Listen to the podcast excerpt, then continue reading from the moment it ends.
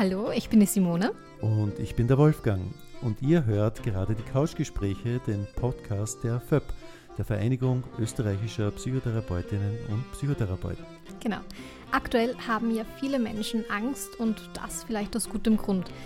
Der Ukraine-Krieg, russische Aggression, Pandemie, Teuerungen, Ökologie, die Liste wird immer länger. Ja. Ähm, deswegen wollen wir heute über Ängste und Angststörungen sprechen. Wir haben ja schon mal über das Thema Angsterkrankungen gesprochen, dabei vor allem mit Fokus auf die Behandlung mit Psycho- und Phytopharmaka. Ähm, natürlich gibt es aber gerade bei einem so breiten Feld ganz unterschiedliche Zugänge und da wollen wir uns heute mal genauer mit der psychoanalytischen Sicht befassen. Ja, und dafür haben wir äh, Dr. Dr. Lucy Bartova äh, eingeladen und hier bei uns. Hallo Lucy, freut uns sehr, dass du gekommen bist. Hallo, vielen herzlichen Dank für die Einladung. Ich freue mich wirklich sehr, dass ich heute mit euch über die Angst und die Angsterkrankungen sprechen darf. Du bist ja Psychiaterin und Psychoanalytikerin und du bist an der Med-Uni Wien, forscht auch in diesen Bereichen. Also ich bin mal gespannt, ähm, in welche Tiefen wir uns heute da begeben werden vom, von unserem Gespräch. Vielleicht gleich, ich fange gleich mit einer Frage an nämlich wie entwickeln sich Ängste bei Kindern aus psychoanalytischer Sicht? Was ist davon eigentlich erwartbar? Was ist gut und richtig? Was ist problematisch? Die ähm, Entstehung von Ängsten und von Angsterkrankungen in weiterer Folge erfolgt immer multifaktoriell. Das bedeutet nichts anderes als ein Zusammenspiel mehrerer Faktoren, das dann individuell entscheidet, ob es zum, zur Entwicklung von Angst, von einer Angsterkrankung kommt oder nicht. Man könnte es sich äh, so vorstellen, und dazu nehme ich mir sehr gerne zu Hilfe das sogenannte biopsychosoziale Modell, dass zum Beispiel, wenn in der Familie vermehrt Angsterkrankungen auftreten, hat man von Haus aus ein erhöhtes Risiko, auch eine Angsterkrankung zu bekommen. Das wäre die biologische Komponente in dem Modell. Das alleine reicht aber nicht aus. Erst das zusätzliche Einwirken von den weiteren Bio äh, von den weiteren psychosozialen Faktoren, das kann man auch als Umweltfaktoren zusammenfassen, entscheidet dann, ob tatsächlich eine Angsterkrankung ausbricht oder nicht oder ob sich eine bestehende Angsterkrankung verschlechtert. Wobei ich stelle mir vor, dass es recht schwierig ist, das auseinanderzuhalten, weil wenn, sagen wir, meine Eltern sehr ängstliche Personen sind äh, und deswegen mit meinen Ängsten als Kind nicht gut umgehen können, dann hat ja das möglicherweise auch teilweise eine biologische Komponente oder wie das ja vielleicht auch aus den Vorgenerationen der Fall ist, äh, Kriegserfahrungen, Traumata, die da vorgekommen sind. Da hast du sehr schön eigentlich die wichtigen sogenannten Umweltfaktoren zusammengefasst. Genauso ist es. Es könnten äh, mehr psychologisch äh, erklärbare Faktoren sein, wie eben Erziehungsstil der Eltern. Wie, wach, äh, wie wachs, wachse ich auf? Überbehütet oder erfahre ich vielleicht Demütigung. Dann weitere wichtige Faktoren, zum Beispiel Missbrauchserfahrungen, Verlusterlebnisse, wie ist das familiäre Klima an sich, auch die Geografie, wo wachse ich auf? Bin ich jetzt gerade als Kind in der Ukraine oder ist derzeit gerade eine Covid-19-Pandemie, die wir jetzt äh, seit zweieinhalb Jahren erleben? Und da kann man sich besonders bei Kindern vorstellen, die gerade eingeschult werden oder bei älteren Kindern, die ins Gymnasium gehen oder noch äh, später, wenn man an der Universität beginnt oder einen Beruf erlernt, wo die Sozialisierung sehr, sehr wichtig ist und die nicht möglich war, äh, sehr häufig im Rahmen der Covid-19-Pandemie, wo es dann zu sozialer Isolation häufig kam, was auch ein negativer Faktor ist, der mhm. dann Entwicklung von Ängsten begünstigen kann. Also man kann wirklich mit gutem Recht äh, oder Befürchtung eigentlich erwarten, dass diese Probleme in Zukunft zunehmen werden. Weil diese Dinge, die haben stattgefunden, wir konnten uns schwer dagegen wehren. Ne? Pandemie ist Pandemie, Ukraine-Geschichte ist Ukraine-Geschichte. Äh, da kommen Faktoren zusammen, die sich unserer Einflussnahme eigentlich entziehen. Ich habe grundsätzlich immer einen äh, optimistischen und positiven Zugang. Ja. Und Gott sei Dank kann man sehr viel durch eine äh, frühzeitige Erkennung der Ängste und Angstsymptomatik und eine adäquate Behandlung kann man die Entwicklung sehr, sehr positiv beeinflussen. Das heißt, ich hoffe, dass es nicht zu einer weiteren Zunahme kommt. Du hast aber was sehr ähm, Richtiges schon angesprochen. Es gibt auch tatsächlich Daten dazu. Im Rahmen der Covid-19-Pandemie haben die Angstsymptome tatsächlich zugenommen. Mhm. Mhm. Ähm, vielleicht gleich zu der Früherkennung, die du angesprochen hast. Mhm. Was sind dann so die, die ersten Anzeichen für Angststörungen oder dass sich eine Angststörung entwickeln könnte? Ängste können sich sehr vielfältig äußern. Wir unterscheiden Ängste, die in Zusammenhang mit der Konfrontation mit einem bestimmten Objekt oder einer Situation auftreten oder Ängste, die vielmehr generalisiert, ähm, Situationsobjekt ungebunden auftreten.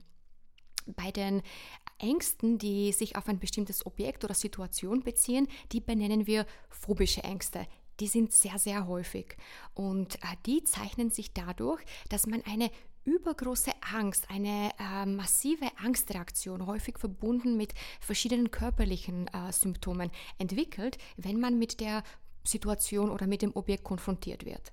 Da könnte man sich zum Beispiel vorstellen, Angst vor Spinnen, ähm, Angst vor Verletzungen oder Angst in sozialen Interaktionen, zum Beispiel vor Menschen zu sprechen. Ähm, da fürchtet man häufig die negative Beurteilung durch andere Personen.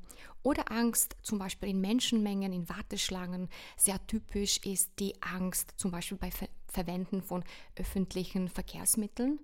Und diese Situationen werden sehr häufig entweder nur unter intensiven Unwohlsein ertragen oder ganz gemieden, was sehr häufig mit einer Beeinträchtigung der Lebensqualität einhergeht und mit auch einer Einschränkung der Funktionsfähigkeit bei fast allen alltäglichen Aktivitäten. Und äh, je nachdem, wie dies ausgeprägt ist, das wäre die Indikation oder das Anzeichen, dass man sich vielleicht äh, in Behandlung begeben soll oder auf jeden Fall das mit einem Experten besprechen mhm. soll. Also vor allem dann, wenn das eigene Leben sehr eingeschränkt ist durch diese Angst. Genau, wenn man äh, persönlich das Gefühl hat, dass die Lebensqualität beeinträchtigt ist, mhm. dass einfach man das Leben nicht so genießt, wie man es von sich kennt und wenn man auch merkt, dass man nicht mehr so funktionsfähig ist, dass man ähm, dass es in der Arbeit nicht so funktioniert oder dass äh, in der Schule es einfach anders ist, als es früher war. Das waren jetzt so die sogenannten phobischen Ängste. Es gibt aber auch die generalisierten Ängste und die können sich durch verschiedenste Symptome äußern.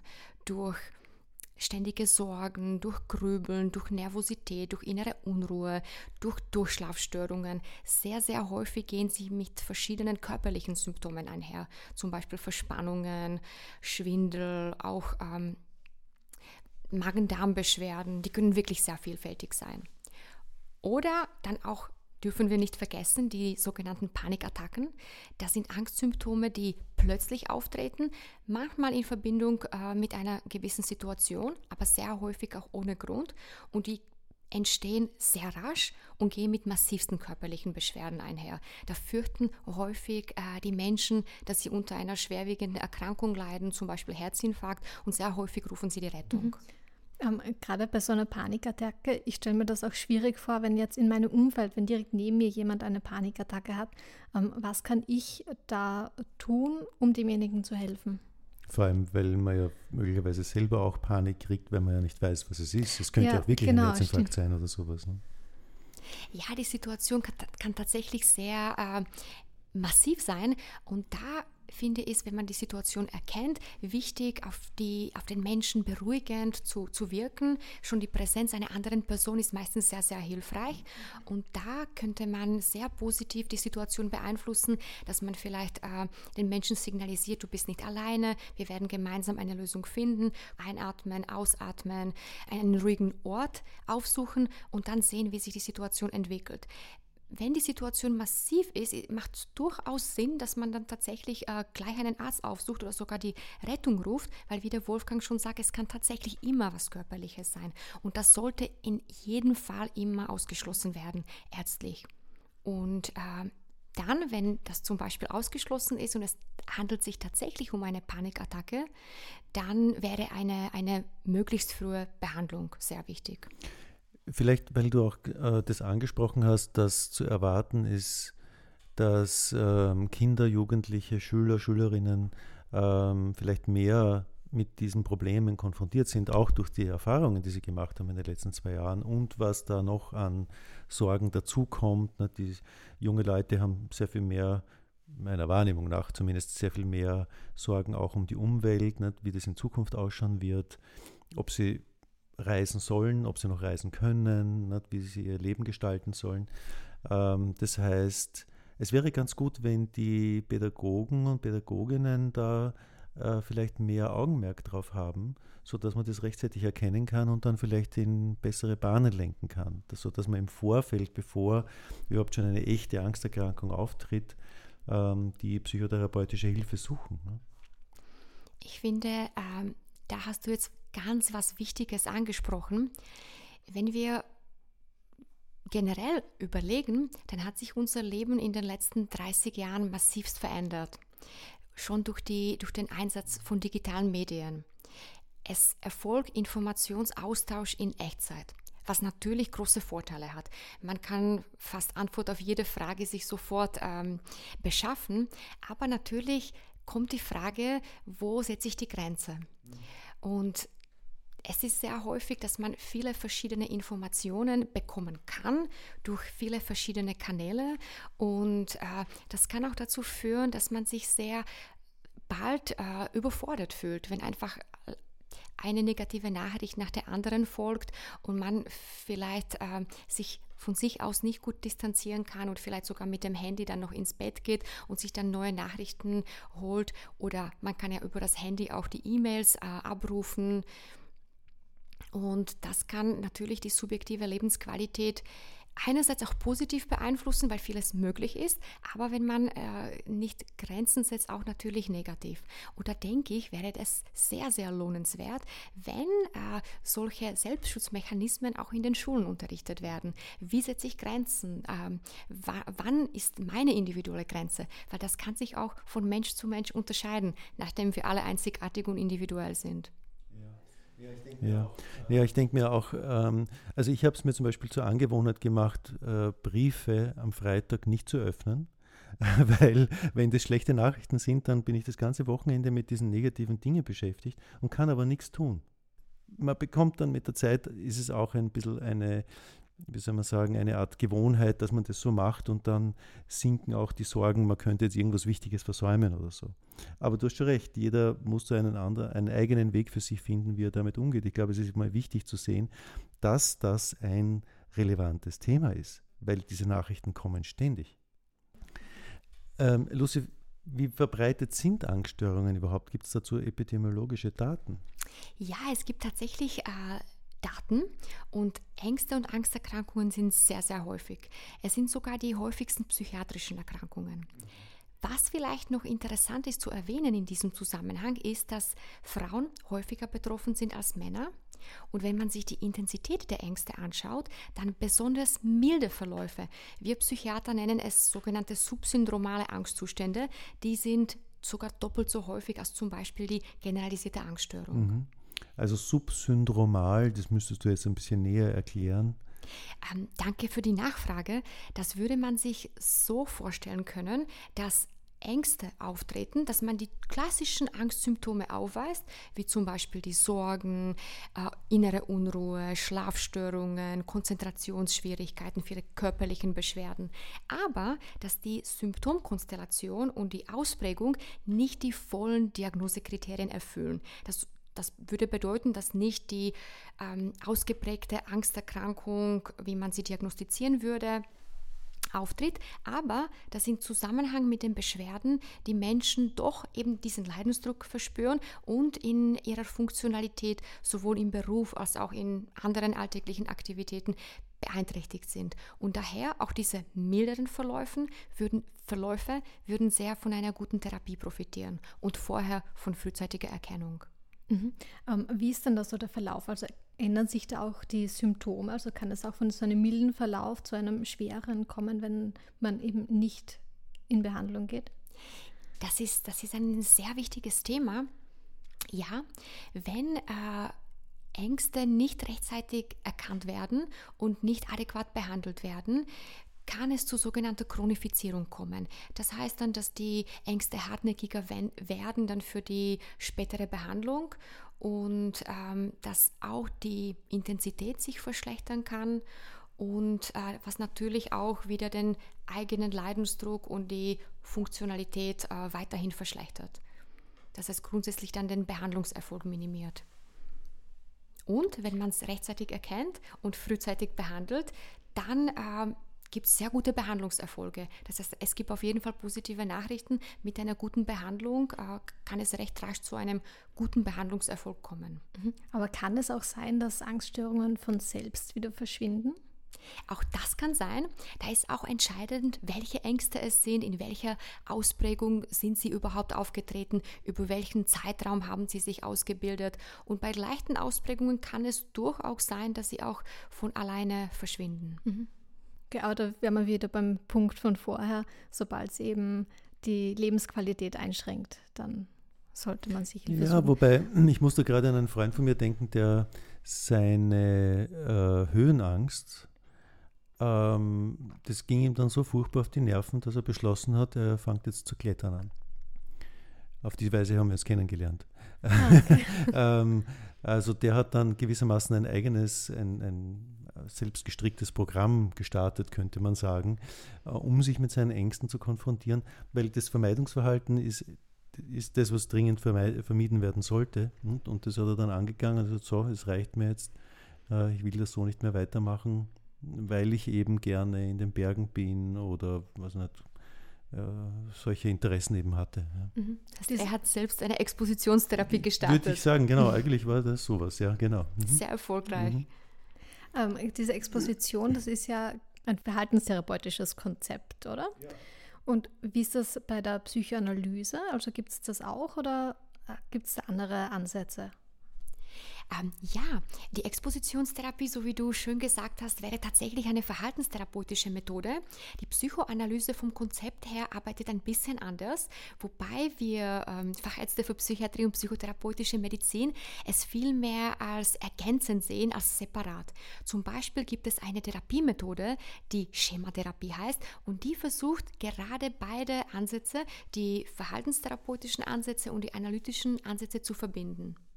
Und das äh, befürworten wir sehr, dass eben individuell auf jeden Patienten, jede Patientin maßgeschneidert in der Therapie zugegangen wird, dass man einerseits die neurowissenschaftlichen, neurobiologischen Erkenntnisse berücksichtigt, zusammen mit den therapeutischen, die analytischen oder verhaltenstherapeutischen, je nachdem. Mhm. Ähm, jetzt vielleicht für Leute wie mich, die sich in dem Bereich überhaupt nicht auskennen, ähm, vielleicht kannst du ganz kurz zusammenfassen, wie Psychoanalyse an sich ausschaut. Also was ist so der, der große Unterschied zu den, zu den anderen Zugängen? Mhm. Wenn man sich jetzt die äh, Psychoanalyse anschauen möchte, dann unterscheidet man die sogenannte psychoanalytische Psychotherapie von der klassischen Psychoanalyse. Das Therapiesetting der psychoanalytischen Psychotherapie kann man sich so vorstellen, dass die Einheiten etwa zweimal in der Woche stattfinden, wo die Patientin, der Patient vis-à-vis -vis gegenüber äh, dem Therapeuten oder der Therapeutin sitzt und ähm, die Stunde eher frei strukturiert ist oder freier strukturiert, als es im Falle anderer Therapiemethoden wie zum Beispiel Verhaltenstherapie ähm, der Fall ist. Da bringt das Thema meistens die Patientin oder der Patient und je nachdem, wie was der Patient, was die Patientin schildert, gibt dann der Analytiker oder die Analytikerin eine Rückmeldung. Das nennt man Übertragung, das was von dem Patienten kommt, und dann Gegenübertragung, was der Analytiker, die Analytikerin dann dem Patienten zurückmeldet. Die klassische Analyse äh, wäre etwas häufiger. Da sind die Sitzungen auch fünfmal in der Woche und man sitzt sich nicht gegenüber. Die Patientin, der Patient äh, liegt meistens auf der Couch und der Analytiker oder die Analytikerin sitzt dahinter. Und auch da kommt es zu sogenannten freien Assoziieren, also der Patient, die Patientin bringen die Inhalte, auf die dann die Therapeutin oder der Therapeut dann reagiert. Also das wäre das klassische psychoanalytische Schema, wie man das von Sigmund Freud kennt eigentlich. Also die berühmte Couch von ihm, die jetzt, glaube ich, in London steht oder wo, wenn ich das, oder? Das wäre auch meine Information, ja, ja dass man genau. sie leider nicht bei uns im Sigmund Freud genau. Museum in Wien findet. Ja, ähm, aber das wäre dieses klassische psychoanalytische Setting. Nun, Sigmund Freud hat ja diese Ängste so konzeptualisiert, dass er eigentlich dachte, dass innere Konflikte diesen Ängsten zugrunde liegen und die sich dann in Form von objektbezogenen Ängsten ausdrücken können. Ähm, und dann gäbe es noch äh, eben diese nicht objektbezogenen, diese frei flottierenden Ängste. Das wäre heute das, was wir als generalisierte Angsterkrankung bezeichnen oder, oder als Panikstörung wahrscheinlich, oder? Ist, ist ich sehe das genauso oder so ja, habe ich es auch ja, genau, ja, genau, gelernt, wie du okay. das schon geschildert hast. Und was ich auch äh, sehr faszinierend eigentlich finde, schon äh, damals an Sigmund Freuds Theorie, dass er äh, seine Hypothesen auch immer neurobiologisch begründet hat. In der Zeit, wo noch nicht üblich war, dass wir die diagnostischen Methoden, die uns jetzt zur Verfügung stehen, man denkt zum Beispiel an Laboruntersuchungen, Magnetresonanztomographie, Positronemissionstomographie, aber auch er gesagt hat, es ist auch eine Dysharmonie an Botenstoffen im Gehirn, die man dann zusätzlich mit den therapeutischen Ansätzen auf jeden Fall mit berücksichtigen muss. Ich habe das auch irgendwo gelesen, dass er der Hoffnung Ausdruck gab, dass irgendeine, dass eines Tages seine Psychologie, seine neue Psychologie, seine Psychoanalyse irgendwann auf eine neuronale Basis gestellt würde. Also dass das dann, er war ja Neurologe an und für sich vom Grundberuf, dass es dann eines Tages möglich sein wird, diese psychologischen Mechanismen auf äh, neurobiologische Beine zu stellen. Und wir sind Gott sei Dank immer näher mit äh, unserer Forschung, die wir international betreiben dürfen, wo wir jetzt die neueren diagnostischen Methoden, wie zum Beispiel eben funktionelle Magnetresonanztomographie, Positronemissionstomographie ansetzen dürfen. Die, Fra die Frage ist, worauf wir hier blicken. Blicken wir hier auf die Ursachen oder blicken wir hier auf den Mechanismus? ich versuche das für mich so zu erklären, was ich auch im Einklang mit den Daten, die wir international zur Verfügung äh, haben, sich erklären lassen würde, als ein multifaktorielles Zusammenspiel zu sehen. Dass eben, wie wir schon vorher gesprochen haben, die biologischen Faktoren und die Umweltfaktoren in Zusammenhang dann eben entscheiden, verschlechtert sich vielleicht auch eine Angsterkrankung, die schon da ist, oder eine andere psychiatrische Erkrankung oder entsteht sie überhaupt. Und das, was auch aus meiner Sicht sehr interessant ist, das betrifft nicht nur die psychiatrischen Erkrankungen. Es würde auch äh, chronische Erkrankungen zum Beispiel sonstige medizinischen Fachdisziplinen betreffen, zum Beispiel Bluthochdruck, Diabetes Typ 2. Ja, die Psychosomatik würde dir da sehr beipflichten, glaube ich, äh, weil gerade bei arterieller Hypotonie beispielsweise, wenn man diese Krankheit als essentielle oder arterielle Hypotonie bezeichnet, dann klingt es so, als würde man wissen, wie sie entsteht. Aber de facto heißt essentiell nichts anderes als wir wissen es nicht es hat einen Namen bekommen und der Name suggeriert irgendwie so, als wüsste man es, aber tatsächlich ist es einfach, ist es entstanden und es ist wahrscheinlich, dass äh, oft psychologische Ursachen hier wirksam sind. Ne? Chronischer Stress, und davon haben wir in den letzten Jahren, Jahrzehnten genug, äh, würde dem dann zuarbeiten natürlich. Ja, chronischer Stress ein sehr, sehr wichtiger Faktor und natürlich dann auch Lifestyle. Wie ist die Ernährung? Ja. Wie war die körperliche Betätigung? Mhm. Ähm, aber ich habe jetzt doch noch mal eine Frage zurück zu diesem multifaktorellen Geschehen. Ähm, wenn du das so sagst, dann stellt sich natürlich auch immer wieder die Frage, was ist die richtige Behandlungsmethode? Also nehmen wir mal an, äh, ein Patient geht zu dir zum Beispiel als, als Fachärztin und du schließt alle organischen Ursachen aus. Ja, ist dann für sich ein gesunder junger Mensch, ähm, also offenbar ein psychologisches Geschehen. Mhm. Wie schaut dann die richtige Behandlung aus? Da würde ich ähm, wieder sagen, individuell, da würde ich mir mit dem Patienten, mit der Patientin genau ansehen, äh, welche Symptome sind im Vordergrund und wie intensiv treten sie auf. Und dann könnte es bei leichten Ausprägung durchaus eine rein psychotherapeutische Therapie sein, die dann auch sehr, sehr wirksam sein wird. Allerdings, wenn die Symptome dann schon äh, stärker ausgeprägt sind, dann würde ich zu einer medikamentösen Therapie raten, die mhm. eine, eine Basistherapie bei mild, äh, bei mittleren bis schweren Ausprägungen darstellt. Mhm. Ähm, Wenn wir jetzt zurückkommen zu den phobischen Ängsten, mhm. da denke ich jetzt zum Beispiel an Spinnenphobie, mhm. weil ja, die mag ich nicht besonders. Ähm, ich kann mir vorstellen, also ich habe mir früher das immer gedacht, okay, man hört, es gibt da diese, diese Verhaltenstherapie, wo man eben eine, eine riesige Spinne auf die Hand gesetzt bekommt. Ähm, meine Reaktion, na, das mache ich sicher nicht. ähm, gibt es da Alternativen oder also dass man eben diese Exposition ausschließt in der Therapie oder ist das wirklich unbedingt erforderlich? Das ist, finde ich, eine, eine sehr, sehr wichtige Frage, weil ich könnte mir vorstellen, dass es so sehr vielen Menschen genauso geht. Und da ist vielleicht auch wichtig, sich zu überlegen, dass die Expositionstherapie nicht damit startet, dass die große Spinne auf der Hand sitzt. Mhm. Da würde man stufenweise vorgehen, dass man zuerst überhaupt über die Spinne redet, dann schaut man sich die Spinne auf einem Bild an, dann malt man die Spinne und man nähert sich dann dieser tatsächlichen Exposition an, was dann auch möglich äh, gemacht mhm möglich sein sollte. Es gibt ein, eine neue Methode oder eine neue unter Anführungszeichen. Man setzt zunehmend virtuelle Realität ein und die hat auch äh, es gibt bereits Daten, die zeigen, dass sie sehr wirksam ist, besonders bei der spezifischen Phobie, also wenn man mhm. zum Beispiel Ängste vor Spinnen hat oder auch äh, bei der sozialen Phobie, wenn man Ängste in äh, Zusammenhang mit menschlichen Interaktionen hat. Mhm. Also das könnte vielleicht noch eine Methode sein, die dann vielleicht annehmbarer ist, wenn man sich äh, nicht so ganz wohl fühlt mit der Expositionstherapie. Mhm. Ja, finde ich spannend, diesen Ansatz mit ja, Virtual Reality, wenn man das äh, zum Beispiel bei diesen sozialen Phobien stelle ich ja. mir das wirklich, wirklich praktisch vor, weil man hat dann keine echten Menschen, sondern man weiß, es ist eigentlich ein Computerprogramm, aber man kann das halt trotzdem trainieren. Quasi. Ja, trotzdem, man kann es ja. sehr schön simulieren, weil zum Beispiel eine, ähm, eine übliche Ausprägung wäre, dass man Ängste spürt, Vorträge zu halten oder überhaupt vor Menschen zu sprechen. Das könnte man mittels virtuellen Realität sehr, sehr gut nachahmen. Aber würdest du da eigentlich dann Medikation vorschlagen in so einem Fall? Da würde ich auch ähm, mich nach der Intensität äh, richten. Bei den spezifischen Ängsten, die sehr, sehr häufig sind, sind tatsächlich die psychotherapeutischen Ansätze sehr, sehr wirksam.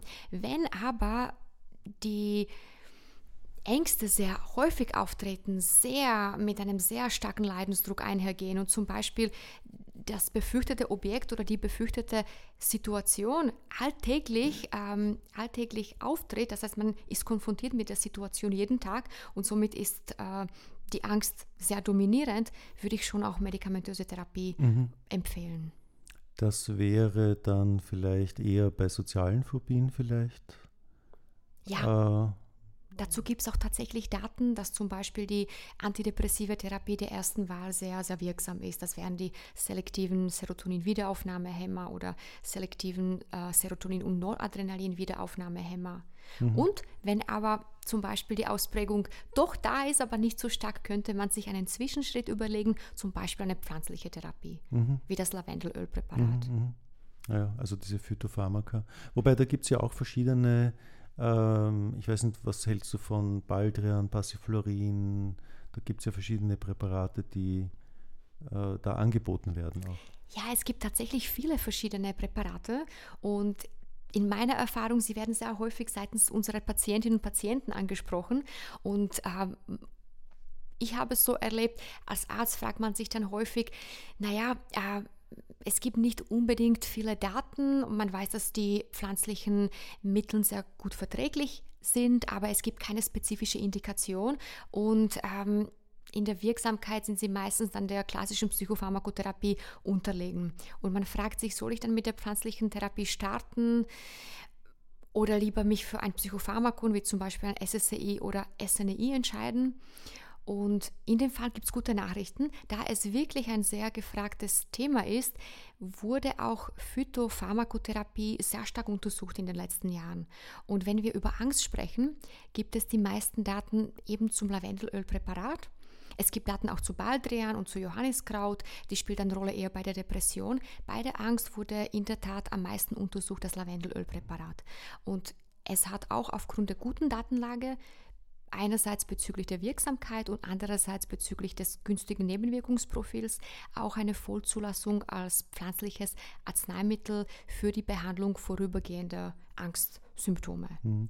Man muss ja auch noch dazu sagen, was ich in der letzten Zeit gelesen habe, dass die Wirksamkeit der schulmedizinischen Psychopharmaka, in dem Fall der Antidepressiva, ein wenig in Zweifel geraten ist ähm, in Bezug auf ihre Wirksamkeit eigentlich, weil sie einerseits doch viele Nebenwirkungen machen und ähm, die Wirksamkeit beispielsweise im Vergleich zu diesen alten Trizyklikern sich doch als relativ ähm, enttäuschend erwiesen hat, irgendwie, oder?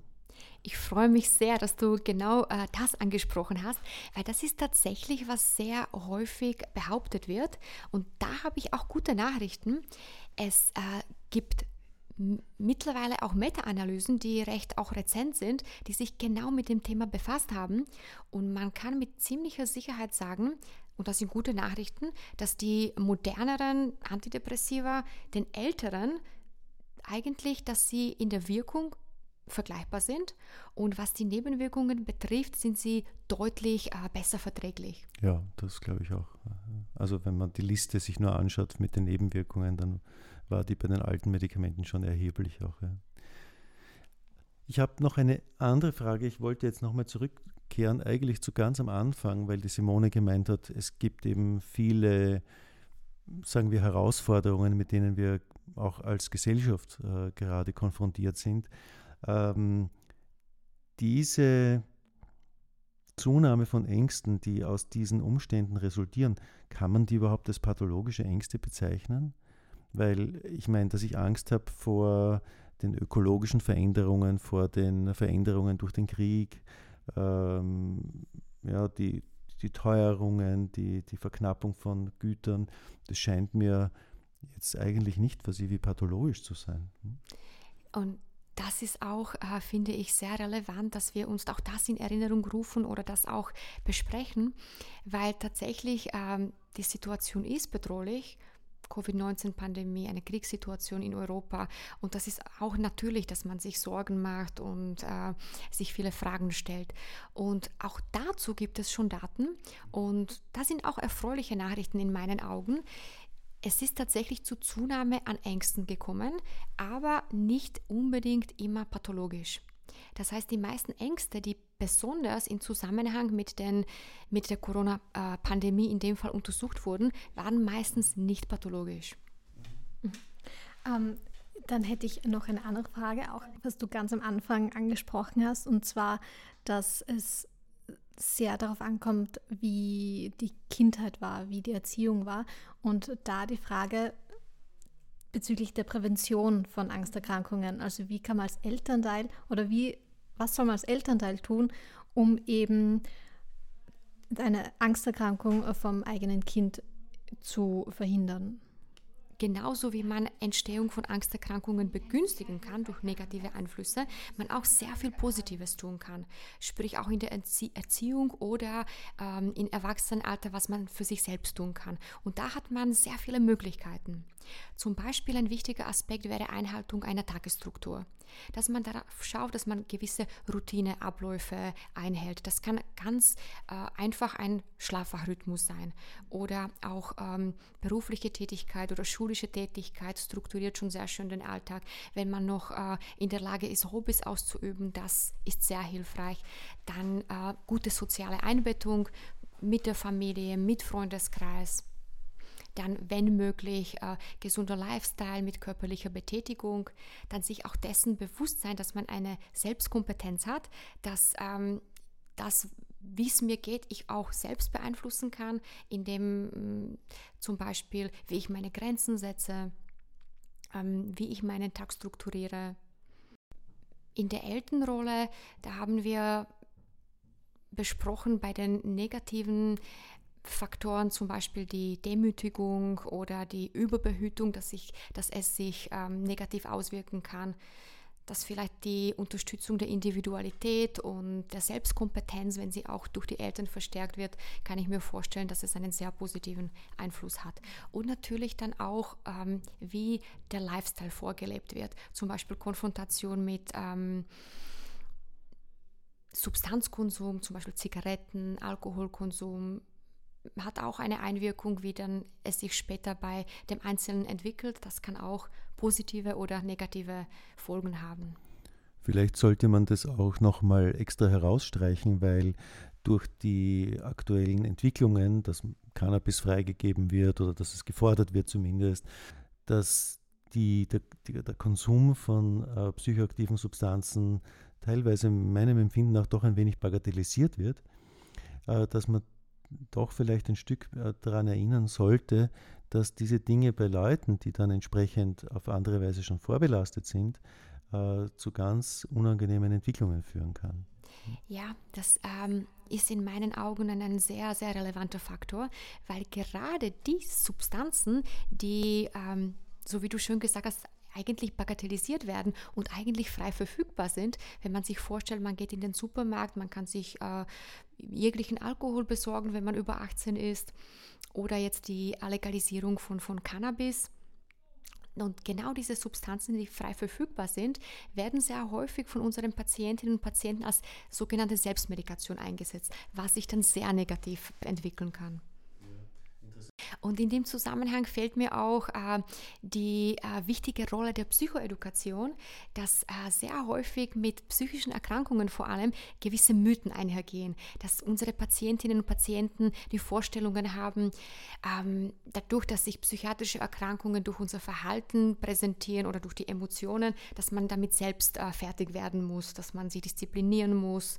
Und äh, die Aufklärung hilft, dass äh, man dann einen Zugang, eine schöne therapeutische Basis bildet, dass dann unsere Patienten bereit auch für eine adäquate Therapie sind, die ihnen dann letztendlich langanhaltend helfen wird. Wo ich dir zustimmen würde, ist, dass diese, dass die therapeutische Basis, die wir haben in Österreich, das Angebot, das wir haben, ähm, ausgezeichnet ist und wenn die Leute Hilfe suchen, wenn sie nicht alles versuchen, ganz allein zu machen, ähm, durchaus äh, gut behandelt werden können, vor allem wenn sie auch rechtzeitig kommen, also wenn sie das nicht lange anstehen lassen, du hast von der Chronifizierung gesprochen vorhin, wenn sie es rechtzeitig angehen und äh, sich dann nicht schämen, auch äh, diese Dinge in Angriff zu nehmen, dann kann man das relativ rasch ganz gut hinbekommen.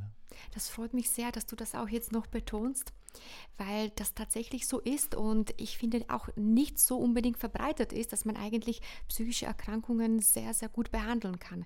Und du hast auch vorher ähm, etwas gesagt, was finde ich in meinen Augen auch von großer Relevanz ist, dass äh, viele Menschen denken, und dass es tatsächlich häufig beobachtet wird, dass äh, die Therapie nicht so wirksam ist. Und auch dazu wurden internationale Untersuchungen durchgeführt. Und man kann jetzt auch doch mit ziemlicher Sicherheit sagen, dass in den meisten Fällen, wo die Therapie dann nicht so gut anschlägt, nicht erfolgreich ist, ist es da sie nicht adäquat ist.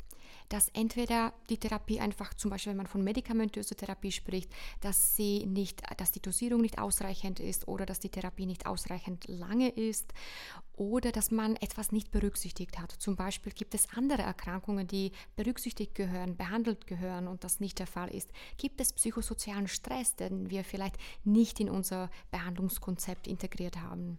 Hast du da zufällig ähm, irgendwelche statistischen Zahlen, wie viel ähm, Therapien wirklich erfolgreich sind und bei wie vielen es eben diese Probleme gibt?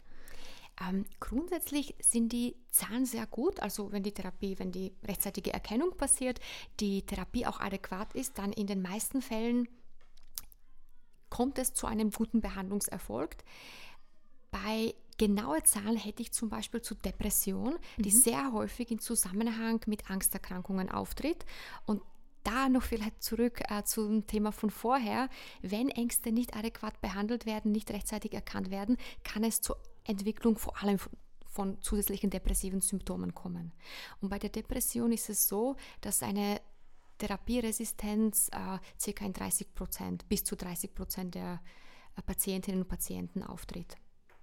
Das heißt, 70 Prozent der Therapien sind erfolgreich. Könnte man so nennen, ja. Positiver ja, absolut. Ähm, formuliert. Ja gut, ich finde, das ist auch schon ein, ein ganz gutes Schlusswort.